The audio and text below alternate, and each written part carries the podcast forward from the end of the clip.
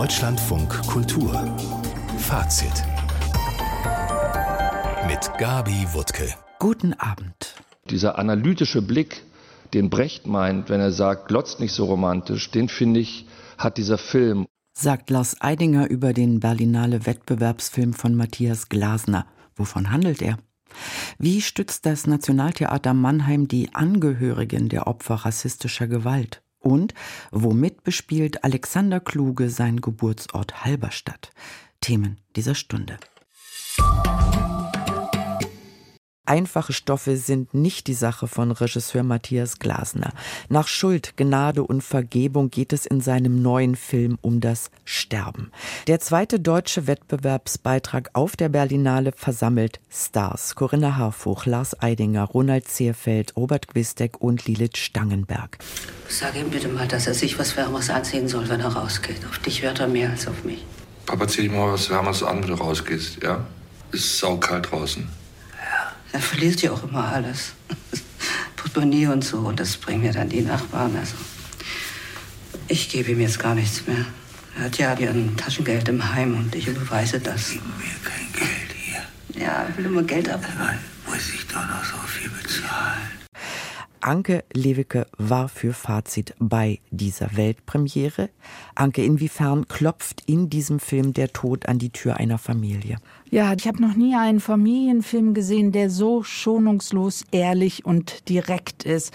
Also die Eltern, Sohn und Tochter haben sich schon lange aus den Augen verloren und wir haben es ja eben in dem Ausschnitt gehört. Es gibt so gar keine Nähe, keine Verbundenheit. Der Vater Gerd ist im Heim und die Mutter Lissy ist letztlich froh darüber, weil sie auch sehr, sehr krank ist und sie ist jetzt froh, alleine zu Hause zu sein. Sie ist überfordert von einem Mann, der nur mit einem Hemd bekleidet immer auf der Straße rumläuft. Und Matthias Glasner zeigt erstmal, wie es ist, gemeinsam alt zu werden. Und dann ist sein Film so aufgebaut, jedes Familienmitglied kriegt eben ein eigenes Kapitel und es gibt überhaupt gar keine Rückblenden. Und trotzdem kriegen wir eine Familiengeschichte erzählt. Also wir setzen uns das Bild dieser Familie dann selbst zusammen, können uns ungefähr vorstellen, wie die Kinder groß geworden sind. Also auch von Corinna Harfuchs Mutter geht noch im Alter einer Eiseskälte aus, dass man gar nicht wissen möchte, wie es war, als sie klein war. Und Lars Eidingers Figur fragt sich jetzt einfach, warum bin ich so, wie ich bin? Warum habe ich auch diese Kälte? Und seine Schwester Ellen, gespielt von Lilith Stangenberg, wiederum gibt sich den Alkoholexzess hin. Also das ist ungefähr die Familienaufstellung, mit der uns Matthias Glasner konfrontiert. Das hört sich für mich extrem schwer zu ertragen an. Das ist auch schwer zu ertragen, aber dazu ist das Kino doch auch da. Das Kino muss uns doch provozieren und das will Matthias Glasner auch. Und er übertreibt vielleicht auch manchmal, aber dadurch macht er eben auch Kino. Also zum Beispiel Lars Eidingers Figur ist dann auch noch Dirigent. Er studiert gerade ein Stück ein, das heißt auch noch Sterben. Und dann wird das in der Philharmonie in Berlin uraufgeführt. Da kommt dann seine Schwester Ellen und was macht sie? Sie hüstelt rum, übergibt sich. Das hat was Slapstickhaftes, das hat was Böses. Also er sucht immer diese extremen Situationen. Matthias Glasner und wenn wir jetzt Lilith Stangenberg nehmen, da hatte ich schon ein bisschen Angst vor ihrem Kapitel, weil sie ja immer so exaltiert ist. Aber für diese Rolle, die sie hier spielt, macht das wirklich Sinn, weil sie ist eine Frau, sie lebt nur noch in den Moment hinein, will gar nichts mehr von ihrer Vergangenheit wissen. Und ich glaube, weil Matthias Glasner alles so extrem macht, überhöht und auch brutal ist, trifft er trotzdem so eine Wahrhaftigkeit und es wird unheimlich viel über Familie, Familienleben verhandelt. Also dieser Film trifft einen schon, wenn man es zulässt und dann macht er eine Menge mit einem. Also er wird bei mir sicher noch lange nacharbeiten. Mit der Berlinale Jurychefin des letzten Jahres, nämlich Kristen Stewart, wartet die britische Regisseurin Rose Glass in Love Lies Bleeding auf, der in der Sektion Spezialgala gezeigt wird. Was verbirgt sich hinter diesem Titel? Ja, in dieser Sektion gibt es eben viel Thriller, Action, Horror. Und was sich hinter diesem Titel verbirgt, ja, es gibt so doch die Tradition des B-Movies, Trash-Exploitation-Films, ja. Und wenn man sich deren Geschichte anschaut, dieser Filme, dann gab es da schon auch vor 50 Jahren schlagende Frauen, Tough Cookies, knallharte Heldin. Und in diese Fußstapfen begibt sich jetzt eben Kristen Stewart. Also sie ist die Managerin eines äh, Bodybuilder-Shops Und schon die erste Szene ist eine Kampfansage. Sie ist verschwitzt, sie muss eine Toilette reinigen und dann entdeckt sie auf einmal eben eine junge Frau, Jackie, die macht so Bodybuilding und die beiden Frauen verlieben sich ineinander. Aber diese Liebe provoziert unheimlich viel Gewalt und Heute auf der Pressekonferenz in Berlin hat eben Kristen Stewart gesagt, dass sie unheimlich gerne mit dieser Regisseurin Rose Glass zusammenarbeiten wollte. Ihr erster Film St. Maud hätte sie so beeindruckt und sie haben sich im Vorfeld viel unterhalten, was man so machen kann. Und es sollte eben nicht so ein typischer Film werden. Eine Frau macht einen Film über eine andere Frau, sondern es sollte schon über starke Frauen gehen. Provide a lot of money to make her second movie, which is so fucking cool. She was like just saying how the kind of common conversation about women making films is that we get to empower ourselves and each other in a kind of endearingly petulant way. She was like, I'll make a movie about a strong girl. And uh, I got to play the weak one. Ja, das war Kristen Stewart. Sie hat sich auch total gefreut, dass es für diesen Film so viel Geld gab von einer Produktionsfirma. Und sie sagt selbst, spielt die Schwache, aber auch als schwache Frau muss sie ziemlich über sich hinauswachsen. Ja, und dieser Film ist einfach schönes Genre-Kino und er erzählt auch gleichzeitig sehr viel über die Gewaltbereitschaft in Amerika. Es sind so hochglänzende Bilder, aber die sind so glänzend, dass sie schon wieder was Perfides haben, dass da gar nicht der amerikanische Traum Platz drin hat hat und man sieht diesen Frauen einfach sehr gerne dabei zu, wie sie sich und ihre Liebe retten und dabei eine ziemlich blutige Spur hinterlassen. Das ist ja ganz im Sinne von Christian Petzold, sich mit den Filmen auszutauschen über das, was Welt ist und sei es eine politische Welt, wie auch immer sie gestrickt sei. Aber wie haben Sie denn nach dem hitzigen Anfang diese ersten Tage der Berlinale erlebt? Also ich finde es ganz toll. Die Stadt ist irgendwie im Kinofieber. Alles ist direkt ausverkauft. Sei es die deutschen Kinofilme, sei es der Film mit Kristen Stewart oder auch so Dokumentarfilme, wo Katzen in einem Tempel in Japan leben. Also es ist so toll, dass das Kino hier so in all seinen Spielformen so angenommen wird. Das hat was Begeisterndes und ich würde mir das eigentlich für das ganze Kinojahr wünschen. Anke Levricke über die Berlinale und die Filme Love Lies Bleeding und Sterben von Matthias Glasner. Der israelische Regisseur und Drehbuchautor Amos Gitai hat ein wechselhaftes Verhältnis zu seinem Heimatland. Nachdem er als junger Soldat 1973 den Yom Kippur-Krieg erlebt hatte, wurde er für seine pro-palästinensische Haltung beruflich abgestraft, ging für zehn Jahre nach Paris und kehrte 1993 nach Israel zurück. In der Berlinale Sektion Spezial ist heute zum ersten Mal sein neuer Film Shikun gezeigt worden. Katja Nikodemus, was ist das für ein Film? Ja, das ist ein faszinierender Film, weil er beruht nämlich auf einem weltberühmten Theaterstück, auf einem Klassiker des absurden Theaters. Eugene Ionesco hat diesen Klassiker Die Nashörner 1957 geschrieben vor dem Hintergrund des Stalinismus. Und in diesem Werk, da verwandeln sich Menschen unter dem Einfluss totalitärer oder diktatorischer Ideen eben in Dickhäuter, in Nashörner. Und Gitai hat in den Text kunstvoll eigene Dialoge, Textbausteine eingesetzt, er verarbeitet auch Gedichte, er arbeitet mit journalistischen Texten und ich finde es sehr interessant, dass sich Amos Gitai zu diesem Film inspiriert fühlte durch die gesellschaftliche Situation in Israel im vergangenen Frühjahr und Sommer, durch die Massenproteste gegen Benjamin Netanyahu. Hundreds of thousands in a very heteroclite composite. Hunderttausende von Menschen nahmen an diesen Protesten gegen die Justizreform teil, in einer sehr gemischten Zusammensetzung. Es demonstrierten Feministinnen, Veteranen des Yom Kippur-Krieges wie ich, Arbeiter, Bildungsbürger, Menschen, die einfach finden, dass eine Lösung mit den Palästinensern gefunden werden muss. Die Protestformen waren kreativ, Autobahnen wurden blockiert. All das führte zu einer gesellschaftlichen Debatte, die Netanyahus rechtsradikale, ultraorthodoxe, rassistische Regierung zutiefst verunsicherte. Denn diese Regierung will kein vielfältiges Israel, Sie will das Land in eine religiöse Autokratie verwandeln. Vor diesem Hintergrund fand ich in UNESCOs Theaterstück Die Nashörner den absurden Tonfall, um über Israel zu erzählen. Denn dieses Stück warnt vor der Verwandlung der Menschen in eine Herde. Ja, ein Klassiker des absurden Theaters beleuchtet sozusagen die israelische Gegenwart. Also Vielfalt einerseits, aber welche Form findet Gitai für diese Nashörner? Also die Textgrundlage, Ionescos Stück spielt ja in einer fiktiven Gesellschaft, eben die sich in so eine Herde von Mitläufern verwandelt.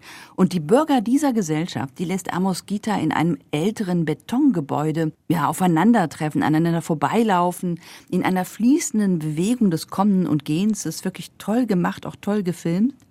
Und erst glaubt man auch, es gibt gar keine Montage, keine Schnitte in diesem Fluss der Bewegungen, der Kreuzungen.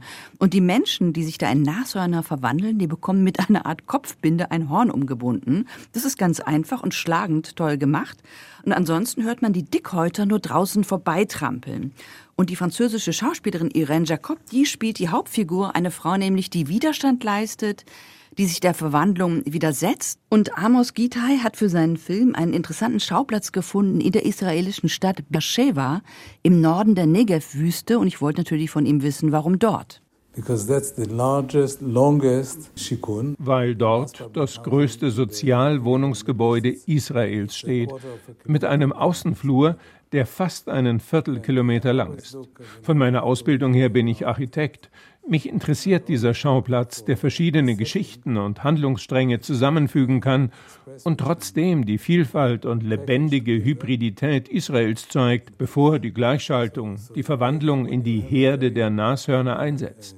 An diesem Filmschauplatz kommen so viele Menschen zusammen, Holocaust-Überlebende, Palästinenser, Menschen, die vor dem Angriffskrieg aus der Ukraine geflohen sind, Menschen, die Arabisch, Jiddisch oder Französisch sprechen.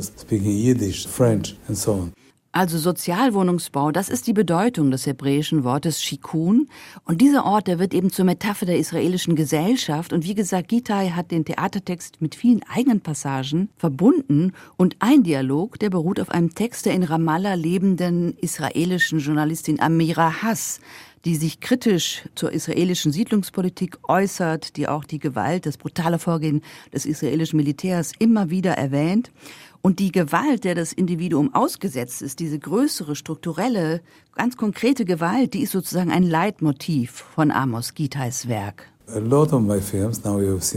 Viele meiner Filme handeln davon, wie das Individuum von allmächtigen Strukturen, vom Getriebe der Geschichte zermalmt wird. Auch Shikun zeigt, wie die Eigenarten der Menschen zerstört werden. Jetzt präsentiere ich den Film auf der Berlinale. Ich stehe öffentlich für meine Haltung ein. Aber was mir sehr wichtig ist, der Dialog unter den Einzelnen muss unbedingt fortgesetzt werden. Ich telefoniere alle paar Tage mit meinen palästinensischen Schauspielern und Schauspielerinnen. Wir versichern uns gegenseitig, dass wir Freunde sind, dass wir nicht feindselig sind, dass wir wieder miteinander arbeiten werden. That we're not hostile, that I love to create with them. Hat Gitai sich geäußert, wo er in dieser schwierigen Situation im Nahen Osten seit dem 7. Oktober steht? Vielleicht mal vorweg, er hat bei dem Terrorangriff der Hamas Bekannte verloren, Freunde seiner Kinder wurden vergewaltigt, entführt, getötet. Und für Gitai ganz klar ist dieser Terrorangriff durch nichts zu erklären, das hat er gesagt, auch durch nichts zu rechtfertigen. Punkt. Er glaubt aber weiterhin an die Möglichkeit des Friedens und er sieht als Gegner eben, wie eigentlich seit 40 Jahren in 60 Filmen, die Extremisten auf beiden Seiten. Und ich wollte zum Beispiel auch von Gita wissen, was er zum Beispiel von Strike Germany hält, also dem Aufruf zum Boykott deutscher Kultureinrichtungen, weil sie angeblich die freie Meinungsäußerung und die Solidarität mit Palästina unterdrücken. Und Amos Gitai, das hat er mir glaubhaft versichert, hatte von diesem Aufruf nichts gehört und er meinte, dass er zum Nahostkonflikt überhaupt keine Petitionen oder Aufrufe unterzeichne, die seien nämlich einfach unpräzise, immer. Und er dreht eben Filme wie Shikun. Filmkritikerin Katja Nikodemus über Amos Gitais Shikun auf der Berlinale 2024 in der Sektion Special. Am 19. Februar 2020, morgen vor vier Jahren, ermordete in Hanau ein Rassist neun Menschen und seine eigene Mutter. Bereits gestern erinnerten an die Toten dort tausende Menschen, darunter auch Angehörige von rechtsextremistischen Anschlägen in Dessau, Köln und Dortmund. Für alle Hinterbliebenen hat Aische Güvendiren am Nationaltheater Mannheim das Projekt Lieder zum Gedenken an Betroffene rechter und rassistischer Gewalt entwickelt.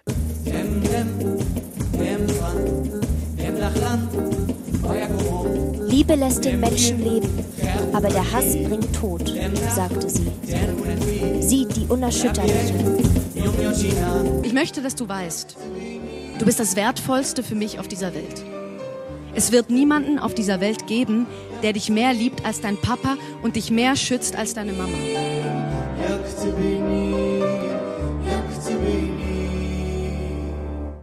Aus dem Liederabend, als wäre es gestern gewesen, am Nationaltheater Mannheim von Aische Güvendiren. Einen schönen guten Abend. Guten Abend. Zwei Schauspielerinnen, ein Schauspieler und ein Musiker tragen Popsongs und traditionelle Lieder vor. Welcher Gedanke steht dahinter? Der Gedanke, der dahinter steht, ist, dass wir eine Sammlung von Liedern zusammenstellen und dabei nur eine Voraussetzung haben. Und zwar, dass es Lieder sind, die die Betroffenen mit ihren Liebsten verbinden. Es sind Lieder, die ihre Liebsten einst selbst gehört haben, die aus dem Leben entrissen worden sind, oder auch Lieder, die sie gerne hören, wenn sie an ihre ermordeten Liebsten denken. Und dabei gibt es Pop-Songs oder auch Rock-Songs oder eben auch Trauersongs. Haben die Angehörigen, die Sie angesprochen haben, gerne die Musik in Erinnerung an ihre Lieben mit ihnen geteilt oder war es schwer, sie von ihrem Projekt zu überzeugen?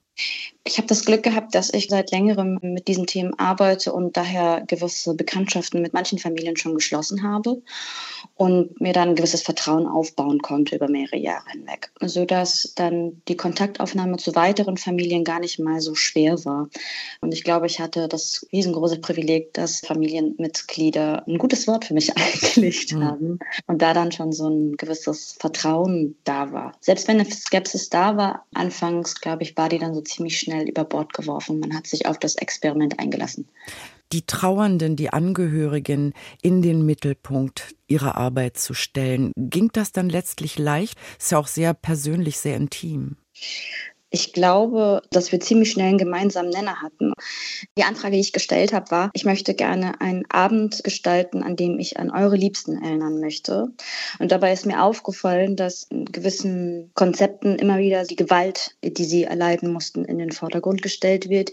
Ich möchte aber, dass es um die Menschen geht, dass es um deinen Vater geht, um deine Tochter geht, was sie für Menschen waren, was für Erinnerungen du mit diesem geliebten Menschen mit dir trägst und wahrscheinlich bis an dein Lebensende mit dir tragen wirst. Momente, die dich heute noch zum Schmunzeln bringen, zum Lachen bringen, selbst wenn die Trauer noch so groß ist da waren eigentlich ziemlich schnell alle mit im Boot. Ja. Ist das auch die Resonanz, die Sie, das Programm läuft ja seit Anfang Dezember, vom Publikum erhalten, auch in Gesprächen, die Sie danach mit dem Publikum führen? Oder rekrutiert sich das Publikum vor allen Dingen aus Angehörigen? Ich glaube, es ist immer ein großer Segen, wenn Teile der Angehörigen immer mal wieder da sind und das tun sie. Allerdings ist das Hauptpublikum, nenne ich es jetzt mal MannheimerInnen, Menschen, die dort vor Ort leben, nicht betroffen im Sinne von, sie haben einen Mensch verloren. Sind sie vielleicht Betroffene von richterischer Gewalt im Alltag, in der Schule, in den Behörden? Wir möchten sie gerne nicht so framen, aber es ist da, es passiert. Mhm. Das heißt, auch sie sind zum Teil Betroffene von einer gewissen Gewalt, von einem Potenzial dieser Gewalt, die in diesem Land grassiert. Vielleicht wird dieser Abend vielleicht deswegen so angenommen, weil es Menschen auch im Publikum gibt, die sich damit identifizieren können und den Schmerz zumindest in Bruchteilen mitempfinden. Geht es dann auch für Sie beziehungsweise für die Menschen auch um Politik, auch um den Staat, von dem sich ja Angehörige von Opfern rassistischer Gewalt nach wie vor oft alleingelassen fühlen? Ich glaube, dass es sich auch sehr stark also auf die Lieder selbst transportiert, weil beispielsweise ein Lied, was wir an diesem Abend haben, ist von Sada, in dem es inhaltlich sowas verhandelt wie ich bin umringt von Unwahrheiten, von Lügen.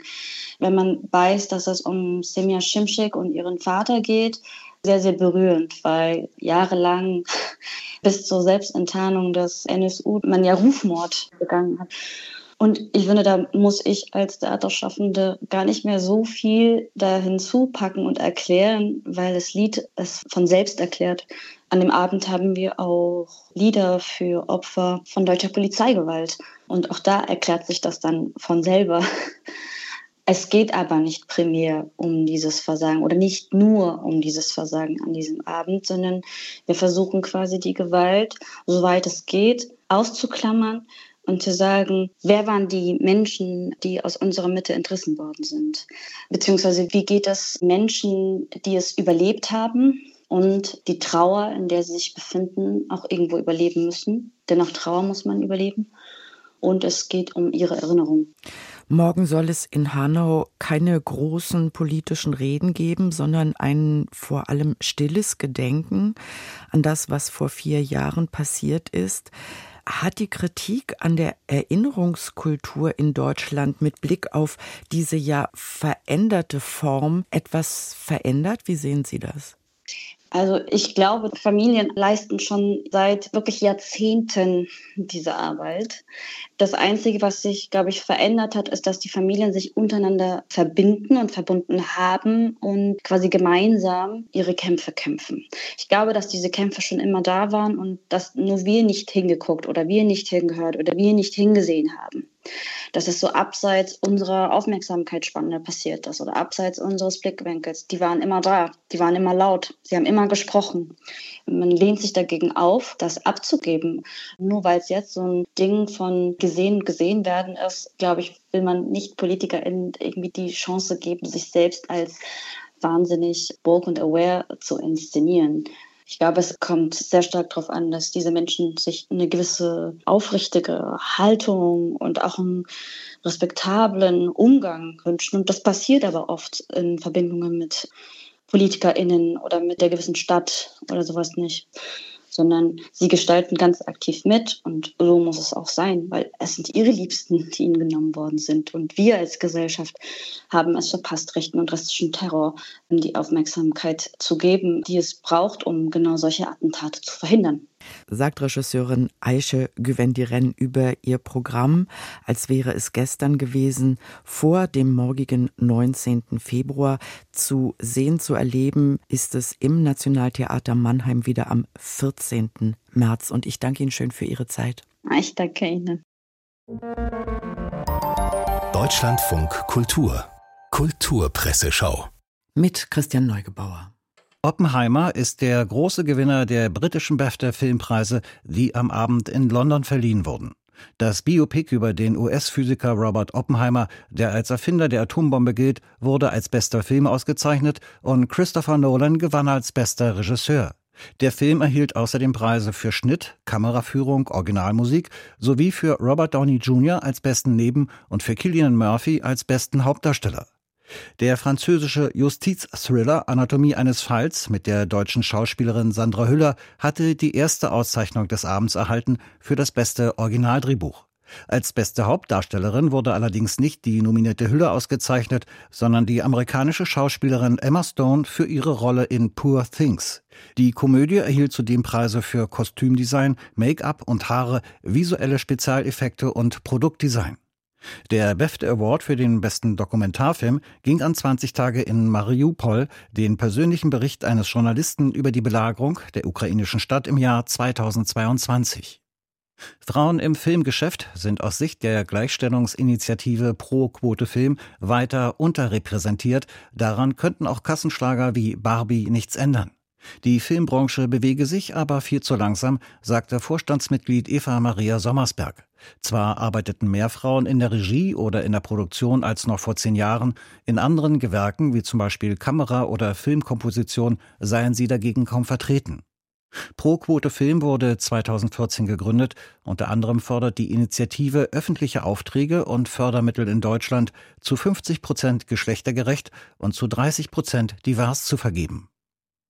Eine Modenschau im Parthenonsaal des British Museums sorgt für Kritik der griechischen Regierung. Die Schau beweise einmal mehr, dass das Museum den Skulpturen keinerlei Respekt entgegenbringe, teilte die griechische Kulturministerin Lina Mendoni mit. Stein des Anstoßes ist eine Schau des Designers Erden Moraliolu. Im Parthenonsaal hatte er gestern seine neue, von der griechischen Sängerin Maria Callas inspirierte Kollektion gezeigt. Der britische Diplomat Lord Elgin hatte Anfang des 19. Jahrhunderts Teile des Parthenon-Frieses nach England bringen lassen und später an das Museum verkauft. Der Parthenon ist eines der berühmtesten noch existierenden Baudenkmäler des antiken Griechenlands. Alexander Kluge, ein großer Denker, der am vergangenen Mittwoch 92 Jahre alt geworden ist. Immer wieder kreisen seine Gedanken um die Jugend und um Halberstadt in Sachsen-Anhalt, wo er geboren wurde. Im Halberstädter Literaturmuseum, benannt nach dem frühen Vernunftmenschen Johann Wilhelm Ludwig Gleim, attestiert Kluge gerade der Aufklärung in einer Ausstellung eine unvollendete Baustelle zu sein. Niklas Ottersbach schildert, was das praktisch bedeutet. Eine künstliche Intelligenz erschafft im Auftrag von Kluge eine Autobahn im Schachbrettmuster, zwischendrin einige Bäume, im Hintergrund die Hochhäuser einer Großstadt. Der 92-Jährige hat mit einem Text zu Bildgenerator eine ganze Ausstellung komponiert. Der Reiz der KI, Anders als seine Filmkamera sagt Kluge, zeige sie nicht, was ist, sondern was sein könnte. Ich denke nicht, dass die intelligent ist. Sie hat aber eine größere Aufmerksamkeit, als ich sie aufbringe. Die hat zum Schluss aus Gier nach Einzelheiten mehr gesehen, ja, als ich kenne. Und deswegen ist sie zum Kommentieren und für die Bildung des Konjunktivs von Bildern so gut. Und so experimentiert Universalgeist kluge mit historischen Figuren und Objekten, versetzt die Freiheitsstatue mit der KI nach Asien, wo sie nicht nur eine Fackel, sondern auch noch ein zweites Feuer in der bloßen Hand trägt. Ein weiteres Motiv Friedrich II., der alte Fritz, der sein Gesicht nicht leiden konnte und sich Zeit seines Erwachsenenlebens nicht realitätsgetreu malen ließ. Kluge versucht mit Hilfe von Kinderbildern und Totenmaske sein echtes Gesicht zu ergründen oder besser gesagt, das Gesicht, das die künstliche Intelligenz für möglich hält. Ute Pott, Museumsdirektorin im Gleimhaus, hat mit Alexander Kluge die Ausstellung über Videokonferenzen kuratiert. Wir haben ein Bild, da haben wir lange diskutiert und ich habe ihn gefragt, na, die wievielte Fassung ist es denn? Und er sagte, na, die 36. ungefähr. Das heißt, es ist natürlich auch das wieder ein Dialogprozess zwischen ihm und der Technik. Licht, Wolken, Blitze, alles im Halberstädter Gleimhaus zu sehen, Motive der Aufklärung der unvollendeten Baustelle aus dem 18. Jahrhundert. Alexander Kluge sagt, wir haben das Feuer 500 Mal erfunden und wieder vergessen. Der Chronist der Gefühle, so eines seiner Bücher, appelliert an die Aufklärung der Herzen. Und die Ratio alleine ja, ist zu schwach. Was hat sie 1933 bewirkt? Ja? Was hat sie in vielen anderen Katastrophen, Verrücktheiten unserer Welt bewirkt? Und sie muss eine ganz stark verkoppelt werden mit den inneren Kräften, die wir haben, der Emotionen. Auch Kriege lassen sich aus kluges Sicht nicht mit dem Verstand lösen, schon gar nicht mit der Moral, sondern zum Beispiel über die Haut. Er erinnert an die Allergien der deutschen Soldaten im Ersten Weltkrieg, als sie in Flandern einmarschierten und ihre Uniformen kaum über den Körper ziehen konnten. Überhaupt Krieg. Natürlich spielt es in Kluges Ausstellung eine Rolle, er hat als 13-Jähriger den Bombenangriff auf Halberstadt überlebt. Nun zeigt er Bilder mit der Aufschrift Wer siegt, stürzt ab. Dieses Bild, auf das Sie anspielen hier in der Ausstellung, das ist aus meinem Geburtsjahr 1932. Da ist ein Mann mit einem Hammer, der auf den Piloten des Flugzeugs, in dem sie gemeinsam sitzen, einschlägt. Wenn der Schädel des Piloten zertrümmert ist, werden beide abstürzen. Ja? Sie merken, es gibt keinen Sieger. Und so betrachtet Alexander Kluge auch den russischen Angriffskrieg in der Ukraine. Der Filmemacher, Jurist und Autor hat bereits zwei Appelle unterzeichnet, die sich gegen schwere Waffenlieferungen an die Ukraine richten. Russland dürfe den Krieg nicht gewinnen, die Ukraine aber auch nicht. Angreifer und Angegriffene verschwimmen bei Alexander Kluge im Nebel des Kriegs zu einer Masse. Kluges Haltung zum Ukraine-Krieg, Frieden um jeden Preis, auch den des Gebietsverlustes der Ukraine. Wer siegt, stürzt ab. Und wir steuern hier auf einen hundertjährigen Krieg zu, wenn wir dumm genug sind. Ja? Und für etwas, was im Grunde gar nicht relevant sein kann. Denn die Krim gehört sich selbst. Krieg als Dämon, so sieht es der 92-jährige Alexander Kluge, der den Zweiten Weltkrieg selbst erlebt hat und danach die Wirtschaftswunderjahre in Westdeutschland. Seine Heimatstadt Halberstadt trägt er immer im Herzen und widmet ihr nun eine Ausstellung. Die Spielwiese Künstliche Intelligenz passt in diesem Sinne gut zum Ausstellungsort, hat doch Alexander Kluge sowohl das Spielen als auch das Fühlen in Halberstadt gelernt. Und das Experiment KI und Kluge, ja, es eröffnet neue Perspektiven. Etwa wenn der Kriegsgott Mars aus der römischen Mythologie mit dem Drohnenkrieg des 21. Jahrhunderts kombiniert wird. Es sind düstere Welten, die Kluge mit der KI entwickelt hat. Der 92-Jährige hat mit seinem Ping-Pong mit der künstlichen Intelligenz eine sehenswerte Werkschau abgeliefert.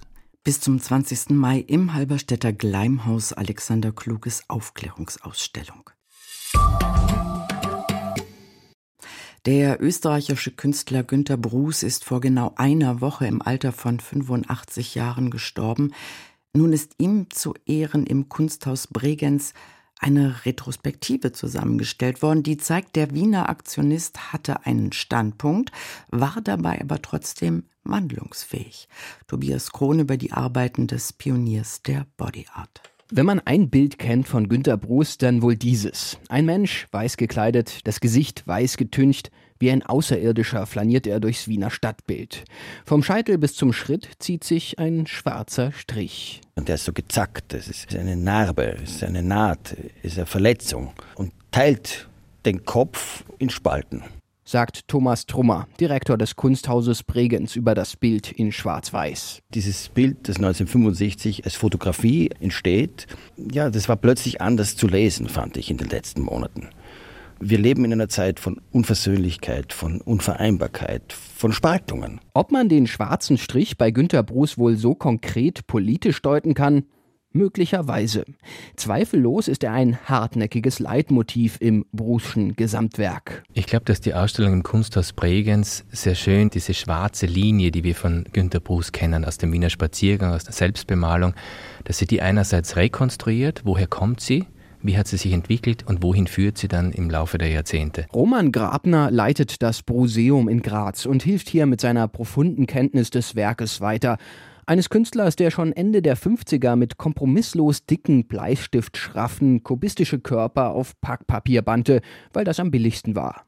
Über eine zufällige Begegnung mit einer amerikanischen Künstlerin stieß er Anfang der 60er ziemlich spät auf das Informell, darunter die Klecks-Gemälde von Jackson Pollock. Die Brußsche Pinselgeste legte veritable Feitstänze aus schwarzer Farbe aufs Papier. Das macht die Ausstellung nochmal deutlich. Da schlägt er das Bild, da peitscht er die Farbe. Äh, da ist eine enorme Kraft und da will er nicht ein Bild herstellen, etwas abbilden, ein Bild machen, etwas Schönes. Im Gegenteil, das ist sozusagen auch ein aggressiver Akt. Da ist Emotion drin, da ist Wut, da ist Zorn. Irgendwann realisiert er, dass die Bewegung mit dem Körper im Raum für ihn eigentlich wichtiger ist als das Endergebnis, als dieses Relikt, dieses Artefakt.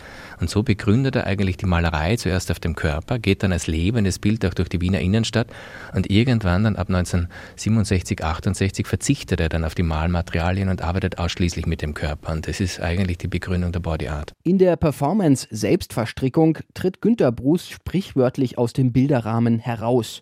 In den kommenden Jahren fesselt, bemalt, malträtiert er sich, uriniert, defekiert, masturbiert.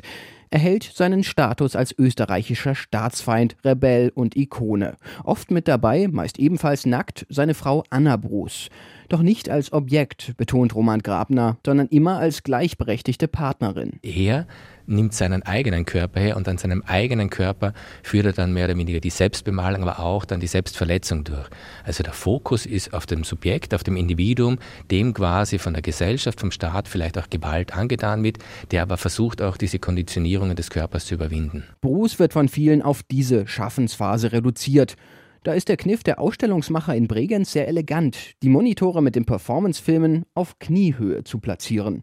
Die darauf gezeigten vom 1998 gestorbenen Kurt Krehn kongenial inszenierten Kurzfilme mit Günthers Narben, Annas Brüsten und allen möglichen Ausscheidungen muss man also gar nicht unbedingt anschauen und kann sich stattdessen den Fotografien von der Aktionskunst widmen. Die offenbaren hier spannende Seitenaspekte wie Bruce Spiel mit Geschlechterrollen. In der Performance Zerreißprobe von 1970 radikalisiert Günter Bruce sein Konzept. Die schwarze Linie ist nur noch das eigene Blut, das nach einem Schnitt mit der Rasierklinge aus dem Kopf zu Boden rinnt. dann ist für ihn Schluss mit Aktionismus. Günter Bruce, und das rechne ich ihm auch persönlich sehr hoch an, war ein Künstler, der immer gewusst hat, wann er aufhören muss. Bruce zeichnet von da an wieder und verlegt sich irgendwann komplett aufs Schreiben.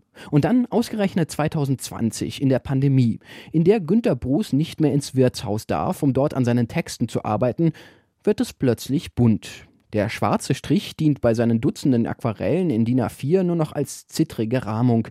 Diese Serie ist in Bregenz zum ersten Mal zu sehen, erläutert Kunsthausdirektor Thomas Trummer. Das sind farbenprächtig, die sind schelmisch. Jedes Bild hat unten einen kleinen Titel und dieser Titel ist ein Sprachwitz. Ja, da gibt es schon Schauer, da gibt es Existenzängste, da gibt es Träumereien. Aber es gibt auch Humor. Da nimmt sich der Aktionskünstler AD Bruce mit dem Aquarell Selbstbemalung selbst auf die Schippe. Da grüßt ein Neu-Rosen-Kavalier mit verbundenen Augen oder ein Elefant neben einem putzig aussehenden Rüsselsheimer. Da verabschiedet sich ein Künstler malend durch seine Gedankenwelt flanierend, Aquarell versunken, souverän vom eigenen Werk und von der eigenen schwindenden Lebenskraft. Günter Bruce im Kunsthaus Bregenz bis zum 20. Mai. Die Kulturpresseschau ist heute ganz politisch. Florian Werner hat bei der Durchsicht der Zeitungsfeuilletons dazu auch eine übersichtliche Zahl an Protagonisten entdeckt. Alexei Nawalny hatte gegen Putin keine Chance, doch er nutzte sie. So der Schriftsteller Viktor Jerofejew in der Süddeutschen Zeitung in seinem Nachruf auf den russischen Dissidenten. Sein Tod habe Nawalny umgehend in eine historische Figur verwandelt zu deren Ehren man eines Tages Straßen, Universitäten, vielleicht sogar Städte benennen werde. Aber momentan sei die Zeit noch nicht reif. Jerofejew schreibt, Nawalny hatte viele Anhänger, aber für eine Revolution waren es eindeutig nicht genug. Die unendliche Langmut des Volkes, Konformismus, Scheißegalismus, den omnipräsenten Persönlichkeitsverfall hielt Nawalny für ein überwindbares Übel. Doch gerade auf solche Stimmungen stützte sich Putin, und verwandelte sich in einen Präsidenten des Volkes. Ein Präsident des Volkes mit autokratischen Ambitionen könnte im Herbst auch in den USA wieder an die Macht kommen. Eigenen Aussagen zufolge würde Donald Trump andere NATO-Mitglieder nicht vor Russland schützen, wenn sie ihren Zahlungsverpflichtungen nicht nachkommen. Friedrich Küppersbusch kommentiert diese Drohung in der Tageszeitung. Andere Zuhälter argumentieren genauso. Schaff Kohle ran, sonst kann ich dich nicht beschützen. Dass wir darauf eine gespenstische Debatte um Atomwaffen lostreten, deutet erstmal auf Versäumnisse im deutsch-französischen Verhältnis. Und dass wir uns eher eine eigene Bombe basteln als eine Außenpolitik unabhängig von den USA, ist das schlimmere Versäumnis. Um totalitäre Tendenzen in den USA geht es auch in der neuen Inszenierung von Frank Kastorf, die gerade am Burgtheater Premiere hatte. Heldenplatz. Aber Moment, Geht es in dem Thomas Bernhard Text nicht um den Austrofaschismus? Spielt das Stück nicht in Wien? Ursprünglich ja, aber bei Kastorf bleiben nur Fragmente davon übrig, werden mit Zitaten von John F. Kennedy, Cola-Automaten und einer New Yorker Subway-Station angereichert. Katrin Karlweit schreibt in der Süddeutschen Zeitung, die Schauspieler haben keine zugewiesenen Rollen, sie spielen alles und jeden und dazwischen sich selbst. Das ist großartig und bunt und grell, körperlich und laut, ein Berg an Text und Textilien, aus dem die Sätze von Thomas Bernhard herausragen wie einzelne schroffe Gipfel. Bei der Uraufführung im Jahr 1988 sorgte Heldenplatz noch für einen veritablen Theaterskandal. Die neue Inszenierung wurde deutlich freundlicher aufgenommen, und sei es nur wegen des Preis-Leistungs-Verhältnisses. Karlweit schreibt, eine Dame in Reihe 17 sagte während des Schlussapplauses, der lange währte, aber ein wenig spärlich ausfiel, weil einige Zuschauer schon gegangen und andere eingeschlafen waren, zu ihrer Sitznachbarin, man kriegt heute wirklich ungewöhnlich viel Theater für sein Geld. Eher wenig für sein Geld bekommt man derzeit in Argentinien. Die jährliche Inflationsrate liegt bei 250 Prozent. Die Preise für den öffentlichen Nahverkehr haben sich verdreifacht. Selbst das Exportgut Kaffee ist ein Luxusprodukt geworden, wie Melanie Mühl in der Frankfurter Allgemeinen Zeitung berichtet. Argentiniens neuer Präsident, der selbsternannte Anarchokapitalist, der Mann mit der merkwürdigen Frisur, der während des Wahlkampfs mit einer elektrischen Kettensäge auftrat, spaltet das Land. Paula hält ihn für verrückt. Seine Fans feiern ihn wie den Messias. Außer Paula, die Javier Millet sehr kritisch gegenübersteht, kommen in Mühls Artikel vor allem Fans des Präsidenten zu Wort. Zum Beispiel eine Psychologin, die aus Uruguay stammt und daher kein Wahlrecht hat, aber Millet auf jeden Fall ihre Stimme geben würde, wenn sie es könnte. Trotz seiner Exzentrik, trotz der verrückten Wahlkampfauftritte und seiner geklonten Hunde, mit denen er angeblich spricht. Sie sagt, ich spreche auch mit meinen Katzen. Das Land stehe am Abgrund. Den Menschen sei Millets Exzentrik egal. Ob er nun mit seinen Hunden spreche oder nicht, Wen interessiere das? Nun, wir wagen mal zu vermuten, doch immerhin seine Hunde. In diesem Sinne, wuff. Die Kulturpresseschau von und mit Florian Werner. Das war Fazit mit Gabi Wuttke.